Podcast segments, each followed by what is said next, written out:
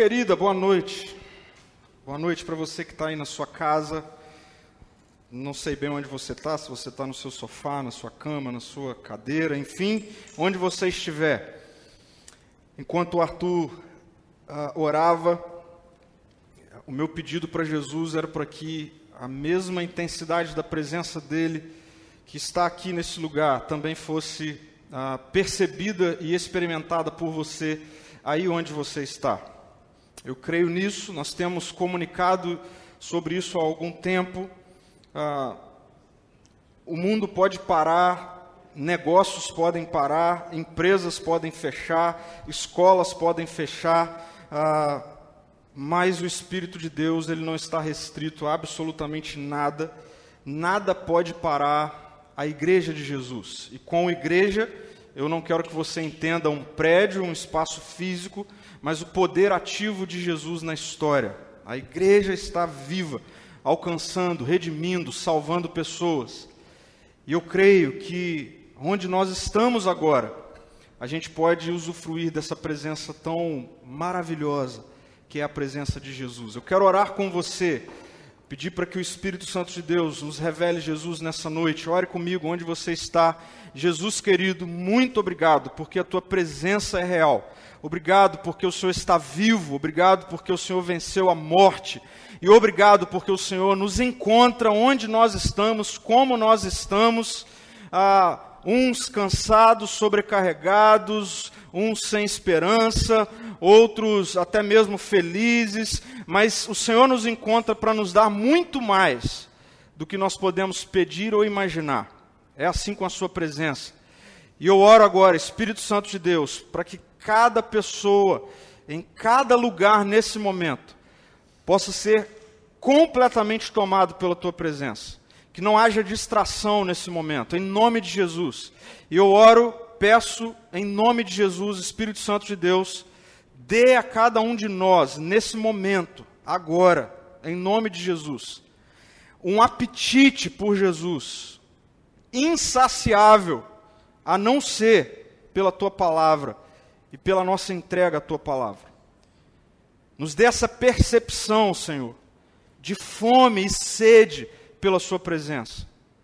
Nos dê essa percepção de que não existe nada, absolutamente nada, que pode preencher aquilo que só o Senhor nos oferece. Fala com a gente, Jesus. Fala com a gente. Nós somos reverentes e submissos à tua palavra nessa noite. Em teu nome, Jesus. Amém. Amém. Eu iniciei essa série afirmando que, por vezes, muitos cristãos não conhecem Jesus o Cristo. Ah, não conhecem numa dimensão ah, da sua mensagem central, não conhecem na sua dimensão ah, do que ele vem ah, ensinar, do que ele vem fazer, do quanto nós somos impactados pela presença real dele, como nós respondemos a isso. Então, toda essa série no caminho, ela vem para responder essa demanda tão urgente na nossa geração, na nossa cultura. Eu me lembro agora de um livro que eu li ah, do Dr. Dallas Willard chamado A Grande Omissão, omissão, ah, de omisso. E a defesa, a tese que o Dr. Dallas Willard apresenta no seu livro é de que nós vivemos numa cultura onde nós somos muitos discípulos não discipulados. E ele, obviamente, conclui essa afirmação dizendo que isso é impossível, isso é inexistente, não existe na dimensão bíblica, na dimensão teológica, na dimensão daquilo que Jesus vem fazer do Evangelho, essa realidade de pessoas que assumem uma caminhada com Jesus parcial. Não, não existe isso. Mas numa cultura, numa sociedade tão superficial, infelizmente nós também corremos um risco de trazer ah, essa ou parte dessa cultura para o nosso relacionamento com Deus. Me dói saber que talvez somos 160 milhões de cristãos, dos quais muitos não conhecem o Cristo, não conhecem Jesus. Por isso, essa série vem para chutar tudo no que diz respeito à religiosidade cristã. Ah, eu, eu, eu iniciei essa série com uma citação de Gandhi, um espiritualista indiano, que para muitas pessoas talvez fosse demoníaco citar Gandhi numa mensagem. Mas eu, eu iniciei essa série com uma reflexão dele ao afirmar que certamente ele seria cristão se os que fossem cristãos representassem de fato o que Cristo representa. Que tragédia para nós uma afirmação como essa. Então, essa série vem para isso. Se você não acompanhou, eu tenho escutado relatos de pessoas que têm voltado nas mensagens para ouvir de novo. Eu mesmo tenho feito isso, refletido novamente em tudo aquilo que nós vimos ao longo desse mês, e estamos vendo ao longo desse mês. Nós afirmamos, por exemplo, que o grande milagre do Evangelho, o grande milagre do Evangelho, é simplesmente Jesus passar por alguém como eu e me chamar para ser um seguidor dele. Esse é o maior milagre que Deus pode realizar na minha vida. Me encontrar. Foi assim com Pedro, com outros discípulos narrados nos evangelhos, e é assim com você também. Sim, eu creio que o poder sobrenatural de Deus está ativo para curar, para libertar, para, ah, enfim, abrir portas, para ressuscitar, mas eu não creio que todas essas coisas elas precedem a centralidade do evangelho que é Jesus, o Deus da história, passar por homens e mulheres simples, que não merecem, que viraram as costas para ele, bater nas nossas costas e dizer: "Ei, vem andar comigo". Esse é o milagre. O milagre da vida, o milagre do novo nascimento, o milagre do perdão, o milagre da regeneração, da remissão de pecados. E quando Jesus passa por nós, ele nos chama para uma caminhada de compromisso. E caminhada de compromisso não necessariamente tem a ver com uma caminhada onde há, então, a partir de agora, ausência de erros. Não.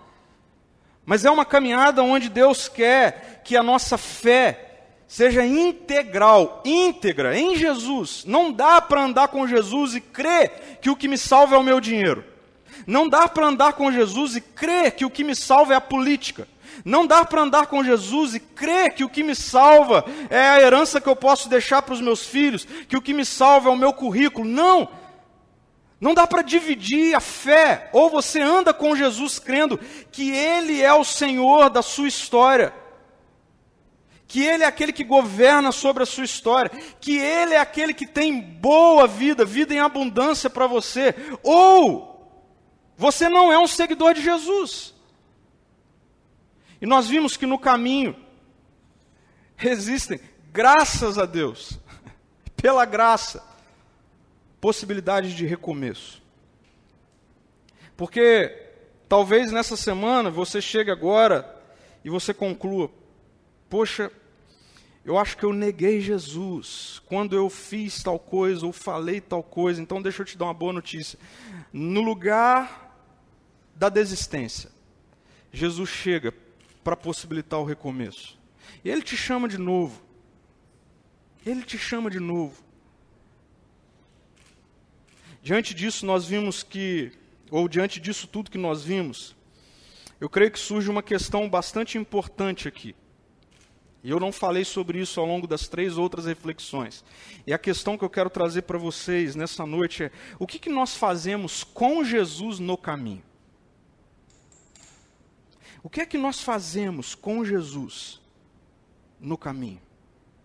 Porque acredite, é na resposta correta a essa questão que está a chave, a diferença entre ser parte do grupo dos discípulos de Jesus, dos seguidores de Jesus, daqueles que estão no caminho do compromisso, daqueles que estão simplesmente na multidão, que vivem ao redor de Jesus sem saber quem Ele é, o que Ele faz, interessados apenas no milagre do encher o meu apetite. É na resposta dessa questão, bom, se eu então estou no caminho, o que é que no caminho eu faço com Jesus? Eu tive uma experiência essa semana que eu não gostaria que você tivesse. Sexta-feira, de madrugada, eu levantei, eu tinha uma viagem, um compromisso em Curitiba. E ia ser um negócio surreal que eu ia fazer. Eu ia chegar em Curitiba na hora do almoço, ia dar aula o dia todo. No sábado ia acordar, ia dar aula até duas horas, ia pegar um avião, ia chegar aqui em Vitória por volta de meia-noite de sábado para hoje. E eu embarquei nessa viagem e quando eu. Ah, o meu voo fez uma escala de Vitória, parou em São Paulo e de São Paulo iria para Curitiba. E quando eu já estava na aeronave, quando eu sentei, coloquei meu, minha, minha mala em cima, sentei, recebi uma ligação do coordenador do curso onde eu iria lecionar, ele dizendo: Professor, onde você está? Você já saiu de casa? Eu falei: Eu não só saí de casa, como eu estou indo para Curitiba. E ele falou assim: Então, não sei o que a gente vai fazer, porque o governador acabou de decretar ah, fechamento, enfim, instituições de ensino não podem funcionar, etc, etc. Eu falei: Olha, então eu vou sair do avião porque certamente vai ser mais difícil eu voltar para casa de Curitiba do que de onde eu estou, São Paulo. Eu peguei minhas coisas, saí do avião e eu fiquei de ah, 11h30 da manhã até 11h30 da noite esperando no aeroporto para eu pegar o voo de volta. 12 horas, sentado, sem absolutamente nada para fazer fora dali. Eu tive que. Minha agenda estava toda planejada para dar aula, enfim. E eu sentei pedi um café e eu fiquei olhando o movimento do aeroporto e, eu entendi que Jesus nesse momento falou comigo assim: Pedro, olha para tudo isso aí. E eu comecei a olhar. Ele falou assim: sabe qual é o problema de muitos cristãos? Que vocês acham que uma vez alcançados por mim, agora é para vocês ficarem sentados como quem está sentado esperando o voo para o céu. E vocês acham que estar comigo no caminho é estar como quem não tem absolutamente nada para fazer num aeroporto, esperando a hora de eu te chamar para o céu.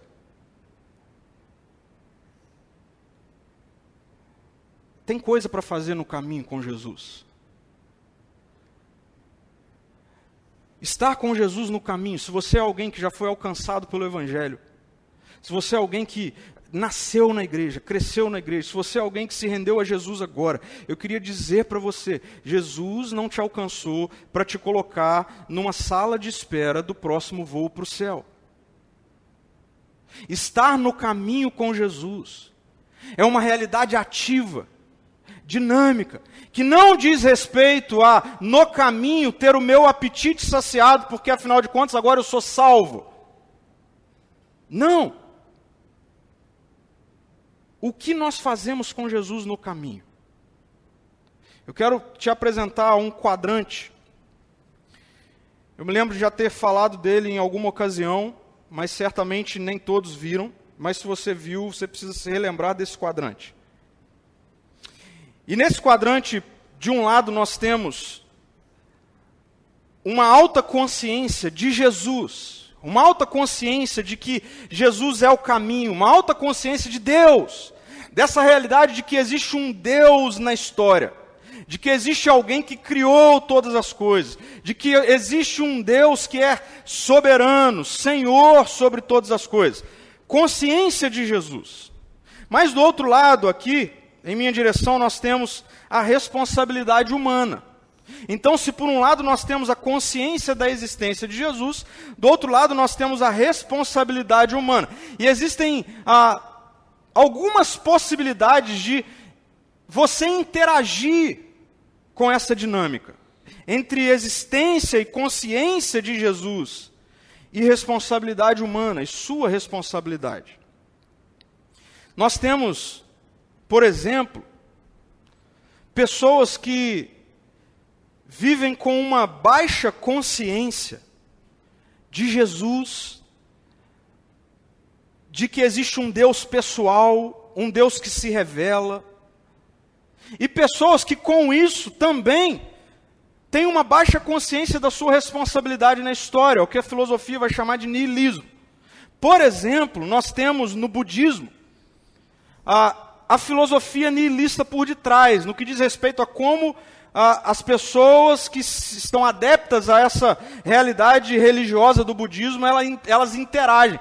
Porque essas pessoas não têm uma consciência de que Jesus é um Deus pessoal, de que existe esse Deus que se revela, um Deus que ele, ele interage, um Deus que está presente. Não.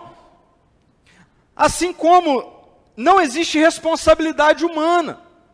Assim como não existe ah, nenhuma maneira de nós interagirmos, é a coisa do, ah, eu sou levado ou guiado pela energia, eu acredito na energia e eu deixo a energia me levar. Ah, para com isso, uma realidade altamente irresponsável de alguém que não assume que existe um papel ativo do ser humano na história, mas que por não ter a consciência de que também existe um Deus que está ativo na história, a vida é meio que a lá Zeca Pagodinho, ela vai me levar para lá ou para cá, a gente vive no acaso, solto.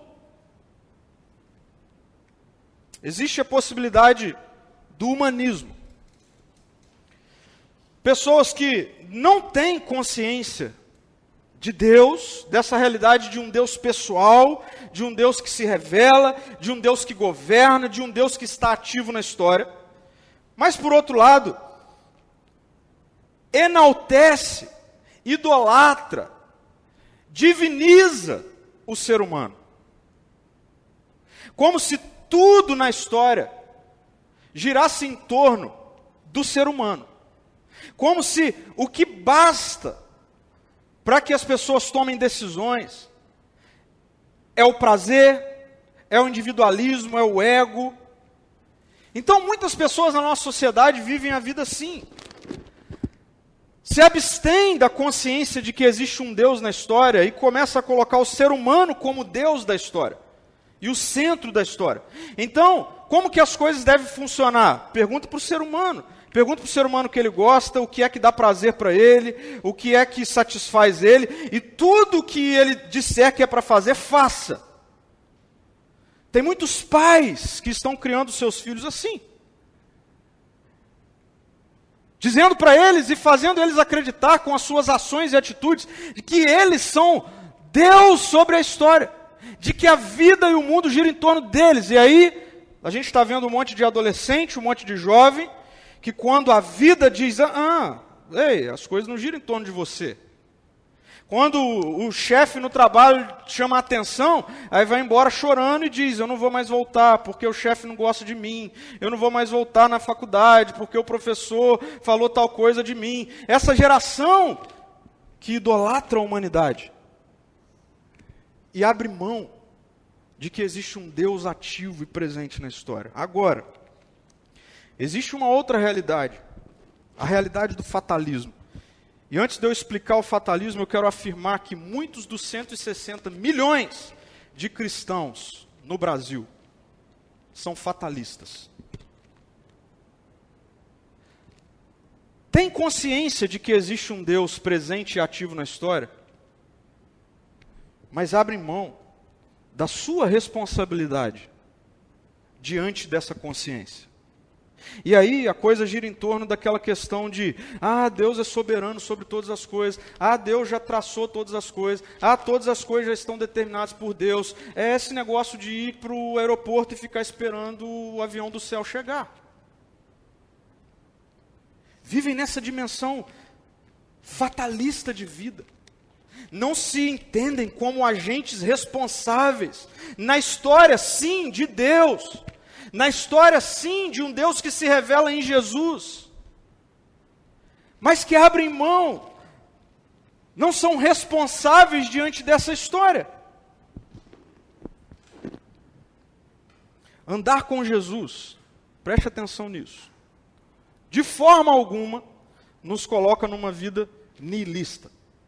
Andar com Jesus, de forma alguma, nos coloca numa vida humanista onde o ser humano é o Deus. Mas andar com Jesus também nos coloca de forma alguma, não nos coloca de forma alguma, numa dimensão fatalista de vida. Não nos coloca. Guarde isso, e depois a gente vai voltar porque a gente precisa responder qual é então a outra possibilidade. Que possibilidade então é de viver consciente de Jesus, consciente de que Ele é o Deus da história e está ativo na história, mas também consciente de que eu tenho responsabilidade nisso. Como é que funciona isso? O que é isso aqui?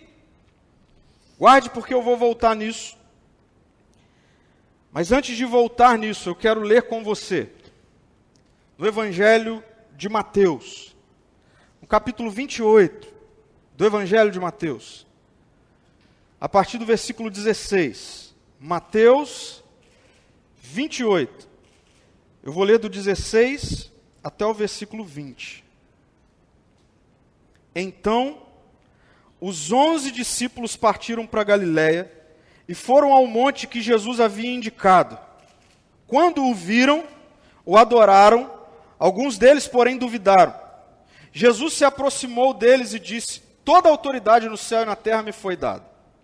Portanto, vão e façam discípulos de todas as nações batizando-os em nome do Pai, do Filho e do Espírito Santo, e ensinem esses novos discípulos a obedecerem a todas as ordens que eu lhes dei, e lembrem-se disso, eu estou sempre com vocês até o fim dos tempos. Eu não tenho medo de errar ao afirmar que, sem dúvida nenhuma, esse texto aqui Mateus 28, 16 ao 20. É o texto que eu mais estudei de toda a Escritura. Texto que eu mais li, que eu mais me debrucei, que eu mais investi tempo. Toda a minha monografia de graduação em teologia, mestrado, eu fiz nesse texto. Estudando profundamente. E eu também não tenho dúvida alguma que é no entendimento profundo desse texto que nós respondemos essa questão. O que é que eu estou fazendo com Jesus no caminho? O que é que eu faço com Jesus no caminho? Como estar no caminho com Jesus se torna uma vida ativa, dinâmica. Eu diria mais, cheia de aventuras, maravilhosa, adrenalizante. Como é esse negócio? Nós colocamos que o tema da reflexão de hoje é a lógica do caminho. E eu quero fazer menção a isso. Existe uma lógica por trás da forma como Deus ele entra na história em Jesus e ele faz tudo o que ele faz em Jesus e ele morre e ele ressuscita e ele se encontra com os discípulos. Esse texto que nós lemos é um dos encontros de Jesus com os discípulos após a ressurreição. Antes dele voltar ao Pai, Jesus tem alguns encontros com os discípulos. Um deles nós lemos na semana passada, no final de João. E Jesus faz isso nos mostrando que existe uma lógica por detrás da sua intervenção na história. O evangelho é qualquer coisa, menos a uma cosmovisão para ignorantes. Não é. Não é. É um negócio muito lógico. É um negócio que faz muito sentido. É um negócio muito real, e mais do que real, é, intelectualmente falando, você ainda tem a, o privilégio de experimentar a mensagem através da pessoa de Jesus viva. Existe uma lógica por trás. Como eu disse, Jesus morre, Jesus ressuscita, e ao ressuscitar, ele faz questão de ter um tempo com os discípulos dele. E ele tem um tempo com os discípulos dele antes de voltar ao Pai. E como é que Jesus aproveita esse tempo? Imagine você sabendo que você iria fazer uma viagem e que você ia demorar muito tempo nessa viagem, então você precisaria sentar com os seus amigos próximos, alguém que você confie, para você confiar alguma coisa na mão ou nas mãos desses amigos. É o que Jesus está fazendo aqui. Jesus ele não ressuscita e aparece para os discípulos para ficar batendo papo assim, ah, será que vai chover hoje? Ah, não, quem foi campeão do Campeonato Brasileiro? Não. Jesus ele aparece para os discípulos com uma lógica por trás do que ele está fazendo na história. E ele quer falar com os discípulos assim: preste atenção, porque daqui em diante vocês farão algo comigo no caminho. Vocês farão algo comigo. Jesus está desenvolvendo nesses discípulos, nesse texto que nós lemos, uma consciência, preste atenção nisso, de quem ele é, mas também Jesus está desenvolvendo nesse encontro uma consciência de quem os discípulos são. Porque a lógica do caminho que Jesus quer passar para cada um dos seus discípulos passa por ele desenvolver nesse encontro aqui com os discípulos uma profundidade de consciência. E é o que está acontecendo comigo e com você nessa noite. Jesus quer que eu e você tenhamos nessa noite um desenvolvimento de consciência acerca de quem Ele é, acerca de quem nós somos, com Ele no caminho. E de acordo com o texto que nós lemos, nessa lógica estabelecida do caminho, existe o desenvolvimento da consciência da autoridade conquistada de Jesus. Jesus quer mostrar isso para aqueles discípulos, Jesus quer mostrar isso para nós hoje.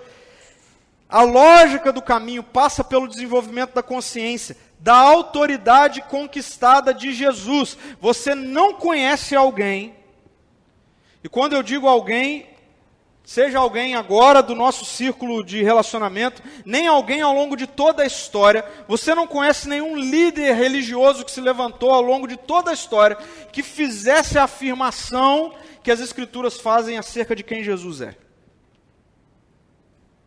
Jesus, quando se encontra com esses discípulos, após a ressurreição, antes de passar qualquer realidade de quem os discípulos são, ou do que os discípulos vão fazer com ele, Jesus faz questão de pontuar: toda autoridade me foi dada no céu e na terra.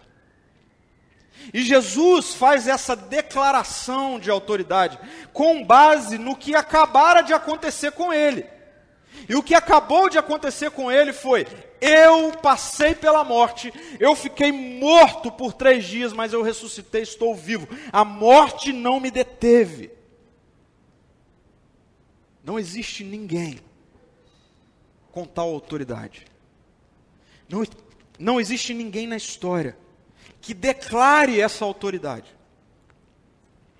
Não existe. Toda autoridade no céu e na terra me foi dada. Me foi dada. E para a gente entender toda a profundidade disso, a gente precisa voltar no momento da cruz. Ou até mesmo no momento do Getsemane. No tempo de jardim que Jesus estava com o Pai. No qual ele pede, Pai, se for possível, faça de mim esse cálice o cálice da separação, o cálice ah, do rompimento entre o filho unigênito com o pai. Mas Deus, pela sua soberania, isso tudo já estava alinhado antes da fundação do mundo, antes de existir o haja luz, houve o haja cruz. A cruz é um caminho que Deus determinou antes da fundação do mundo para a salvação da humanidade. A cruz é o lugar da derrota do ser humano imperfeito, vencido pela morte. Mas ao terceiro dia nós temos o ser humano ressuscitando dos mortos e vencendo a morte. E o Pai dando ao Filho toda a autoridade no céu e na terra. Então, deixa eu dizer algo para você. Para você que é cristão.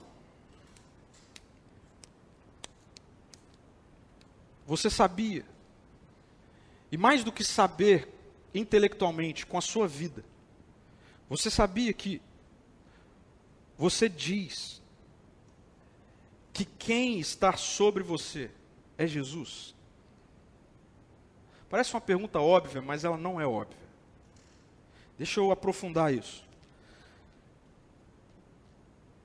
Na sua segunda-feira, terça-feira, enquanto você vive a sua vida, enquanto você trabalha, enquanto você se relaciona, enquanto você faz negócio, enquanto você compra, enquanto você vende, enquanto você estuda, enquanto você anda, vai à praia, enquanto você vai ao shopping, você anda consciente de que não é você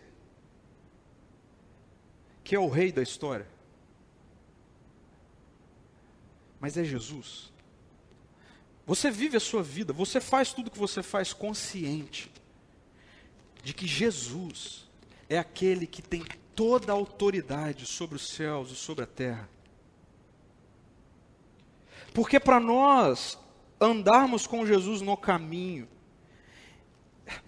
fazendo algo com Jesus no caminho, isso só vai se tornar possível se nós aprofundarmos essa consciência de que, uau, Jesus é aquele que tem toda a autoridade no céu e na terra. Jesus não é aquele que tem autoridade no culto que eu vou domingo. Jesus não é aquele que está presente com poder e autoridade enquanto eu abro a Bíblia em algum momento do meu dia. Jesus não é aquele que tem toda a autoridade enquanto eu estou jejuando, ou enquanto eu estou orando, ou enquanto eu estou fazendo alguma coisa na igreja. Não, Jesus é aquele que tem toda a autoridade no céu e na terra diante da vida.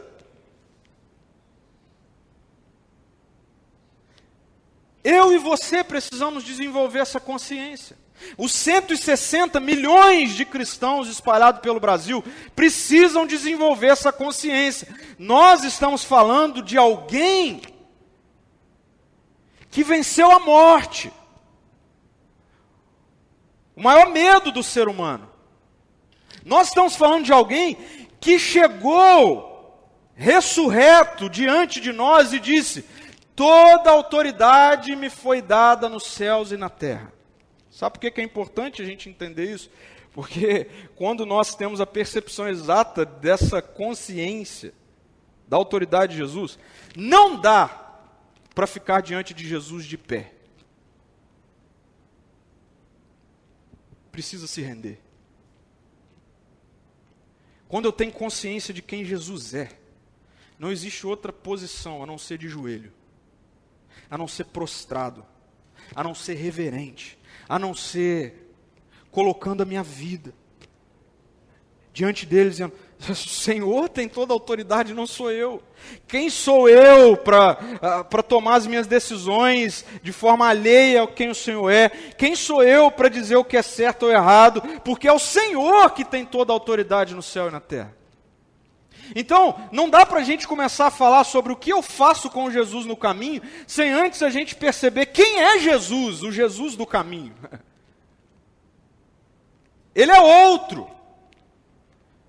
Isaías 6, o profeta, ele tem a visão da sala do trono de Deus, do Deus que se revela em Jesus, e diante da visão de quem Deus é, ele foi tomado de medo. E ele disse: Ai de mim! Diante de tal grandeza, ai de mim! Sim, Jesus ele se revela como o nosso amigo, ele se revela como alguém que nos ama muito, ele se revela como alguém que está sempre colocando de nós recomeço, mas ele se revela como um rei que tem toda a autoridade no céu e na terra. Jesus é rei sobre a sua vida. Jesus tem toda a autoridade sobre a sua vida. A gente precisa desenvolver essa consciência para a gente começar a entender quem Jesus é, o que ele fez, o que ele está fazendo, quem eu sou com ele no caminho. Mas Jesus, ele, após fazer essa declaração da lógica do caminho, desenvolvendo naqueles discípulos a consciência da sua autoridade conquistada, Jesus agora ele vai começar a desenvolver a consciência da vida missional naqueles discípulos. Consciência da vida missional. Consciência da vida missional. E aqui eu preciso mais uma vez falar de português e de grego com vocês, mas fique tranquilo que eu não vou falar em grego. Vai dar para entender. Existe um problema de interpretação que vem a partir de um problema de tradução nesse, nessa versão que nós utilizamos, mas na verdade em, na maioria, se não em todas as versões da língua portuguesa, que ao traduzir o texto do original grego para o português, falhou na tradução do tempo verbal que nós estamos lendo aqui por vão e façam. Jesus ele, ele, ele fala com os discípulos, ou ele declara aos discípulos toda a autoridade no céu e na terra. E agora Jesus vai dar uma ordem para os discípulos. Ele vai dizer, portanto, ou seja, olha, vocês estão entendendo diante de quem vocês estão? Ah, ok, então agora, portanto, e ele diz: vão e façam discípulos de todas as nações batizando-os em nome do Pai, do Filho e do Espírito Santo. Ensinem esses novos discípulos, eu amo essa parte, novos discípulos, a obedecerem a todas as ordens que eu lhes dei. Qual é o problema desse texto? O que é que está errado nesse texto, nessa tradução? Ah, o que está errado é que, lendo dessa forma, nós encontramos duas ordens. Duas ordens. Dois imperativos. Quais são esses dois imperativos? Vão e façam. É como se Jesus então estivesse com os discípulos, isso ecoa a mim e a você, dando essas duas ordens: vão e façam. Ah, o vão que nós estamos lendo aqui, tradicionalmente, ele, ele está na versão que diz ide. Ide. E aí agora você pode se lembrar de várias mensagens, de várias músicas, enfim, que ah, evidencia essa ideia do ide. Como e quando? A partir de alguém, de alguma pessoa, de alguma família que se compreende como alguém chamado por Deus para ser missionário ou missionários, missionária em algum lugar distante. Então nós estamos em Vila Velha. Pode ser que Deus levante alguém do nosso meio e a partir ou através do Espírito Santo diga, fale com essa pessoa: olha, eu quero que você agora saia de Vila Velha e você vá para pregar o Evangelho lá no outro canto do mundo, no outro lado do mundo. E aí, quando isso acontece, na maioria das vezes, existe um culto, uma festividade, uma celebração, então chama o missionário e vai então orar e falar que, olha, esse irmão, essa irmã, essa família, eles estão cumprindo o id do Senhor. Qual o problema disso? O problema é que no texto grego original, o vão ou o id não está no imperativo está naquilo que nós podemos chamar na língua portuguesa de gerúndio. E como a gente melhor traduziria? Enquanto estão indo, ou indo, e só existe uma ordem dada por Jesus nesse texto: façam discípulos. Qual é a ordem que Jesus dá? Façam discípulos. E onde se encaixa o id, o vão, que não é id, não é vão, mas é indo, se encaixa na minha segunda-feira e na sua segunda-feira. Eu e você não precisamos dizer assim: Deus falou comigo que é para eu sair de Vila Velha e ir para o Japão, para a África, para os Estados Unidos, para então pregar o Evangelho lá. Não, Deus falou com você que quando você levantar segunda-feira e for trabalhar, for passear, for para o shopping, for para a praia, for estudar, faça discípulos. Faça discípulos. A gente precisa ter essa consciência de forma mais profunda para a gente não viver a lá deixa a vida me levar. Para a gente não viver sentado no aeroporto que começa a ficar chato porque o avião não chega. Talvez isso explique porque tem um monte de cristão enjoado de ser cristão, porque acha que é isso. Que agora eu estou salvo, eu conquistei a passagem para o céu, só que está demorando muito para chegar o avião. E aí começa a viver de forma fatalista. Não! Existe uma ordem dada por Jesus, o Deus que tem toda a autoridade no céu e na terra, para você que foi encontrado, achado, amado, a ordem que Ele está dando para você nessa noite, o que Jesus quer que você desenvolva conscientemente nessa noite, é que existe uma ordem dada para que no caminho, enquanto você vive, onde você estiver, faça discípulos de Jesus.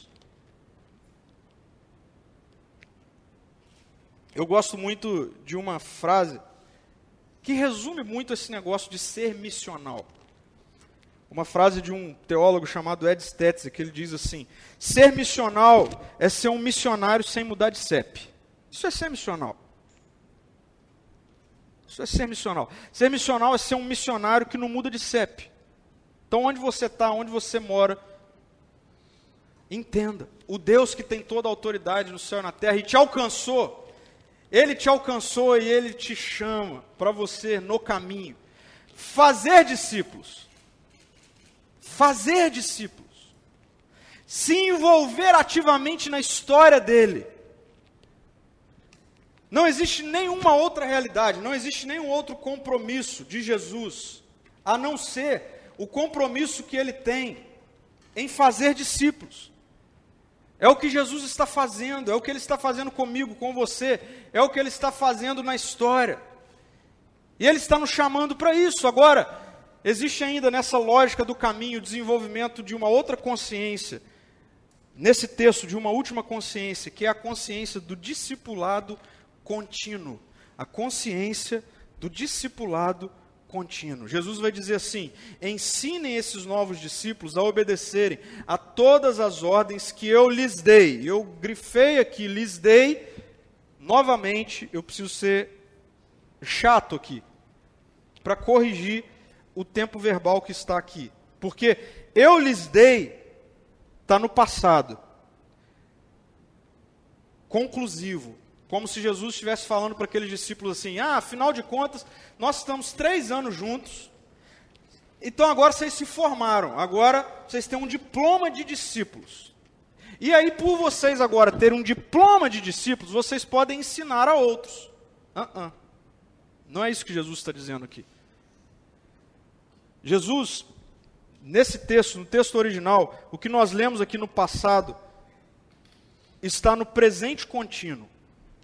Então, é como Jesus dissesse para aqueles discípulos: vocês vão ensinar os novos discípulos a obedecerem a todas as ordens que eu lhes tenho dado.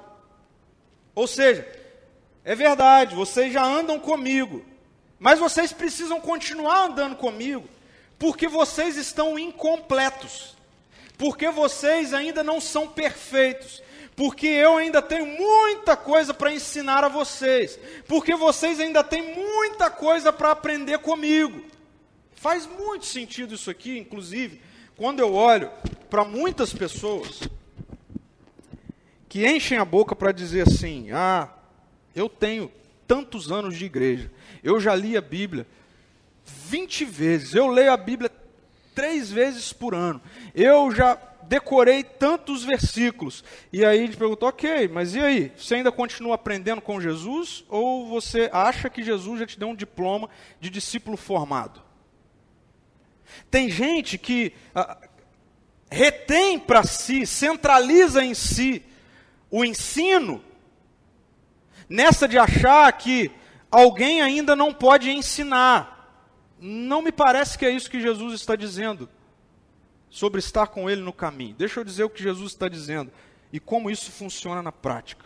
Eu posso ser teólogo, posso ter mestrado, posso fazer doutorado, posso fazer o que for, pode ter um monte de diploma na parede, se o meu coração não for um coração de um discípulo em contínuo processo de discipulado com Jesus, eu estou a um passo da ruína, da tragédia, e de levar comigo mais um monte de gente, que é o que a gente vê acontecendo em um monte de lugar.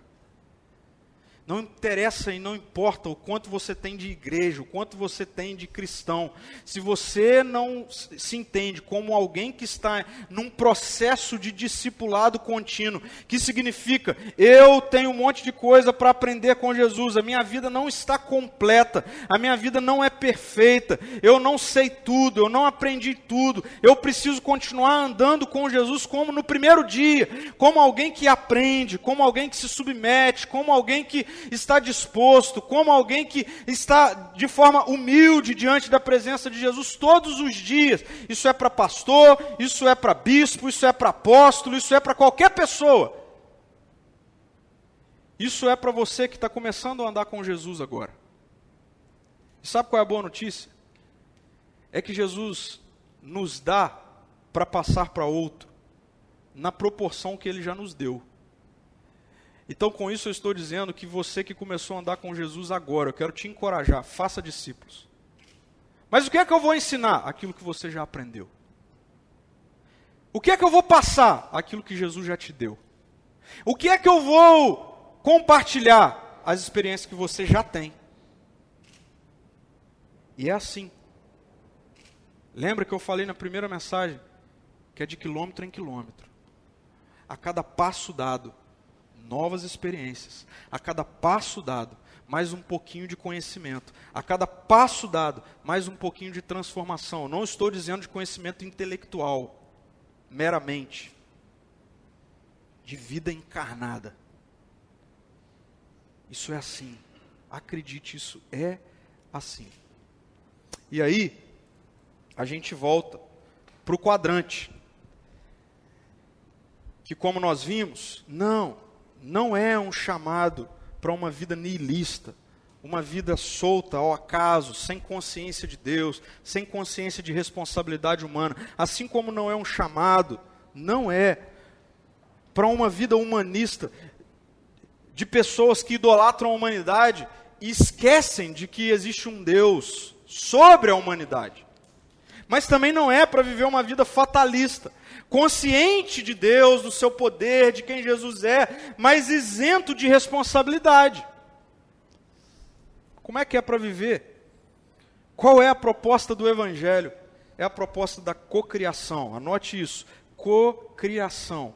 Cocriação. E cocriação existe desde sempre desde quando Deus criou todas as coisas. Leia Gênesis 1, leia Gênesis 2 e você vai ver que quando Deus cria a humanidade, Deus cria a humanidade para que a humanidade possa cocriar com Ele. Olha que interessante, Deus cria os animais, mas quem dá nome para os animais não é Deus, é o ser humano. É Deus dizendo: Eu vou dar um privilégio para vocês, vocês vão me representar diante de toda a criação. Eu crio e vocês cocriam. Eu faço e eu dou o privilégio de vocês fazerem um pouco. É para isso que Deus criou o ser humano, mas isso que foi corrompido na queda, isso que foi ah, se tornou disfuncional na queda, é restaurado em Jesus pelo Evangelho. Então, agora em Jesus, pelo Evangelho, Jesus, o Deus que se revela, o Deus que diz: Eu tenho toda a autoridade no céu e na terra, chamou homens como eu, mulheres como você, homens como você, e Ele está dizendo assim: Olha, o que eu estou fazendo, vocês vão fazer comigo. Eu estou fazendo discípulos, vocês vão fazer discípulos comigo. E aí, na cocriação. O último, a última fala de Jesus nesse texto é essa. E lembrem-se disso. Estou sempre com vocês até o fim dos tempos. Estou sempre com vocês até o fim dos tempos. O que Jesus está falando para aqueles discípulos e para mim e para você é: agora preste atenção nisso. Porque esse versículo aqui isolado, a gente pode fazer muitas coisas com ele. Mas ele não está isolado. Jesus está prometendo, preste atenção nisso, prometendo a sua presença. E no texto original, não é presença da onipresença de Deus, ou seja, dele está em todos os lugares. Não. No texto original, essa presença aqui é uma presença qualificada de Jesus. Ele está presente com tudo que ele tem para oferecer e para fazer através de você. O seu poder, o poder de Jesus está em você. É, é esse presente que Jesus está falando aqui. Até o fim dos tempos. Agora, essa promessa de Jesus, ela é uma condicional. Ela está condicionada, ela não está isolada. Está condicionada a quê? Está condicionada àqueles que, preste atenção nisso, estão com Jesus no caminho,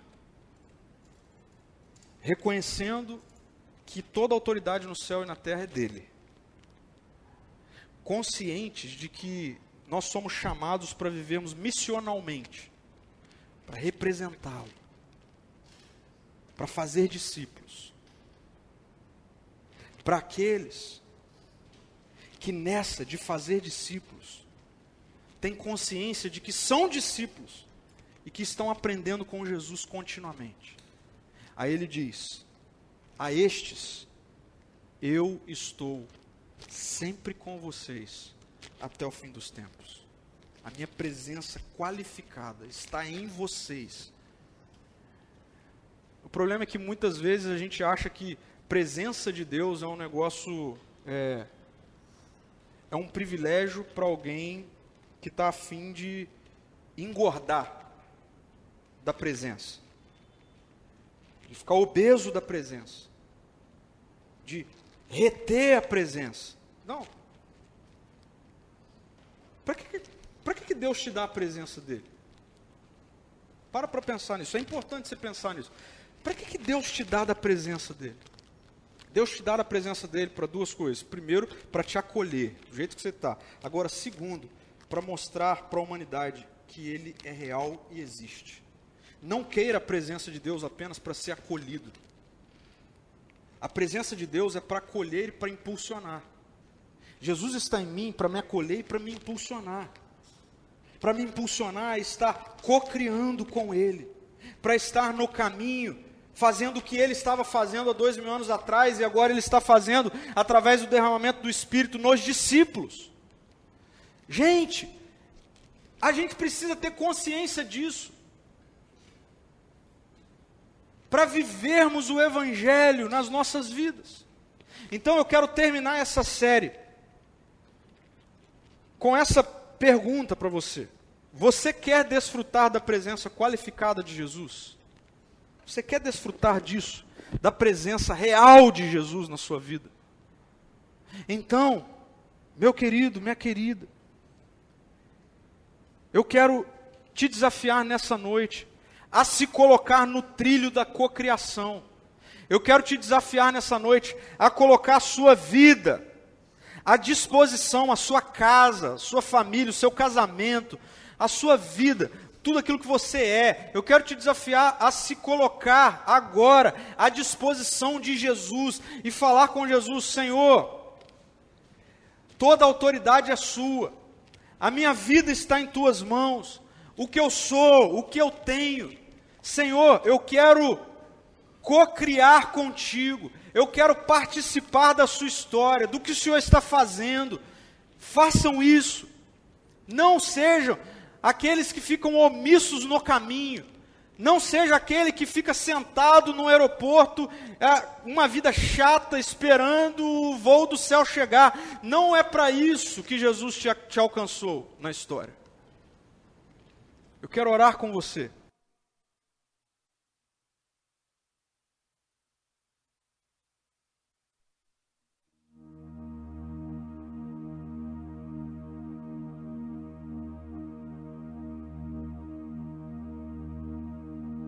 Coisa aí para a gente pensar ao longo de toda essa semana, para a gente rever. Eu não sei você, e a minha oração é essa, ok? Hoje eu gastei um bom tempo do meu dia orando especificamente pelo seguinte, preste atenção nisso. A minha oração foi: Senhor, tá tudo bem, nós somos 160 milhões de cristãos e eu sou cristão. O negócio aqui não é mudar o nome, a nomenclatura, ok?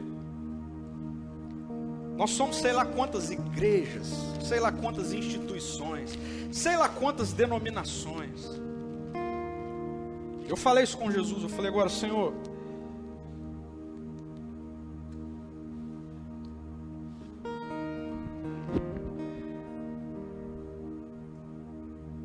uma cidade, uma sociedade, um país cheio de gente que quer salvação, mas não quer cocriação, não quer responsabilidade, é tragédia. Eu falei com Jesus, Senhor, eu estou fora disso. Eu comecei a pedir para Jesus sobre nós, eu estou falando especificamente agora sobre a igreja ser amor. Se você é membro dessa comunidade, se você é um frequentador dessa comunidade, seja na comunidade online, e onde você estiver, ok? Eu sei que tem gente de São Paulo, do Rio, de Belo Horizonte, acompanhando a gente, e eu, isso tem me alegrado muito. E a gente está pensando em como ser igreja ativa para vocês, vai vir muita novidade por aí. Mas eu fiquei pensando e orando assim, gente, Deus, é, é, esse, essas, essas pessoas. Eu não sei, eu devo estar falando aí de 100 pessoas, 120. Vamos fechar em 120, 120 pessoas. Eu orava por 120 pessoas e Deus falou comigo assim: Eu transformei o mundo a partir de 10% disso. 12.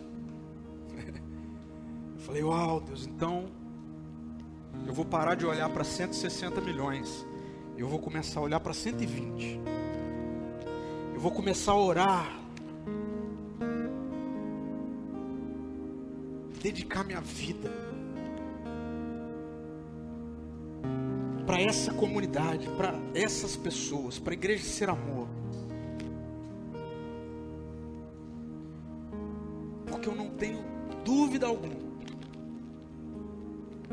que esses 120 pessoas saírem do meio da multidão e falarem: Jesus, estamos com você no caminho, vai transformar o mundo.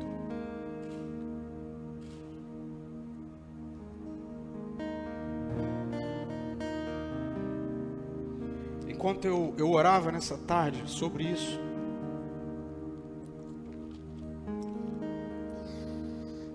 eu tive um tempo de guerra espiritual, porque enquanto eu orava, o meu coração se aquecia e se enchia disso. O inimigo começou a falar comigo sobre, mas vocês são a única igreja que está fechada.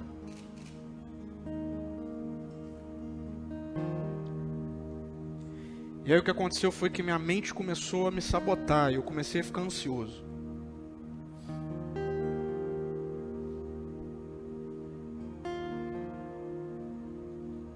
nesse momento o Espírito novamente me conduziu para a presença do Pai. Ele disse: Olha para mim.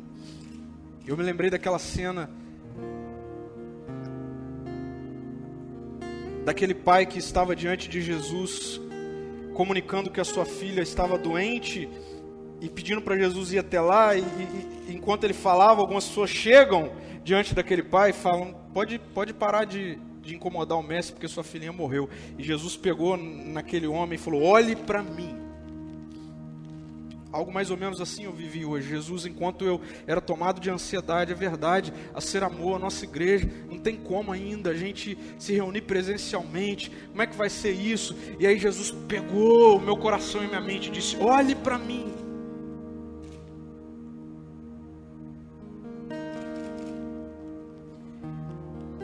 enquanto eu olhava para ele, ele dizia: pregue o Evangelho. Pregue o Evangelho. Esqueça a multidão. Esqueça a quantidade. Foque na mensagem. Jesus falava comigo isso. Pregue, continue, aponte para mim. Continue mostrando para as pessoas o caminho. Continue mostrando que eu sou um caminho, que eu não sou um evento. Continue mostrando que eu sou ativo, que eu sou dinâmico, eu não sou estático, eu não estou parado. Continue mostrando que o Evangelho não é sobre tempo, o Evangelho é sobre vida.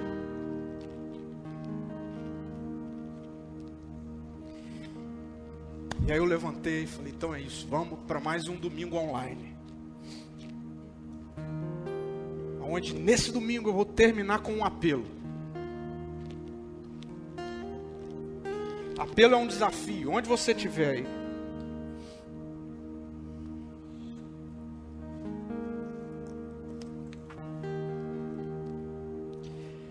Porque algo que ao longo de toda essa série vem martelando na minha mente é: tem cristão que precisa se tornar discípulo, tem cristão que precisa se tornar discípulo, tem cristão que precisa se tornar discípulo.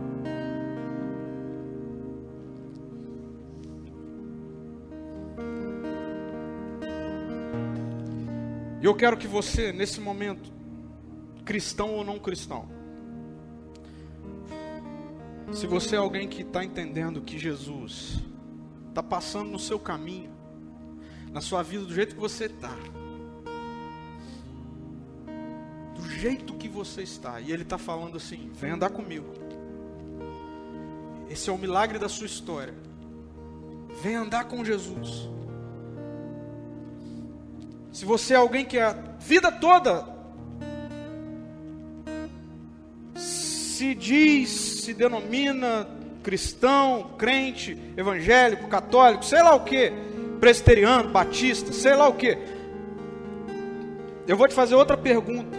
Você está no caminho do compromisso com Jesus? A sua fé é integral em Jesus? É integral em Jesus?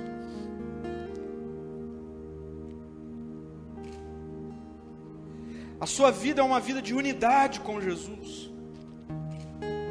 Tudo que você faz, tudo que você é, tudo que você posta, tudo que você fala, aponta para Jesus. E não é sobre não errar, não. Quando você erra, existe coerência na sua vida e você volta, pede perdão. Se você errou com seu filho, pede perdão para seu filho. Se você errou com seu esposo, com a sua esposa, com seu funcionário, você volta sempre, pede perdão. Ou você fica o tempo todo tentando dar um jeitinho de não, não, não. Viva uma vida de compromisso, de unidade com o Cristo, com Jesus. Se é alguém que recomeça, você recomeça continuamente. Se é alguém que entendeu a lógica de Jesus, do reino, do Evangelho. Eu quero desafiar nessa noite essa igreja que está aqui agora. Aonde estiver fazer comigo essa oração. Onde você estiver aí, se você quiser se ajoelhar. Onde você estiver aí, se você estiver em família, se você quiser abraçar seus filhos, sua esposa, seu marido, seus pais. Faz um sinal aí para Jesus e diz para Jesus assim: Senhor Jesus, a partir de hoje, eu sou seu discípulo. Senhor Jesus, a partir de hoje, eu estou no caminho para ser parte da sua história, para ser parte da transformação que o Senhor está fazendo a partir de hoje. Senhor Jesus, pode contar comigo. Eu quero, eu aceito, eu estou disposto, eu sou teu. Vamos juntos, Senhor, transformar o mundo, até que o Senhor volte. Amém.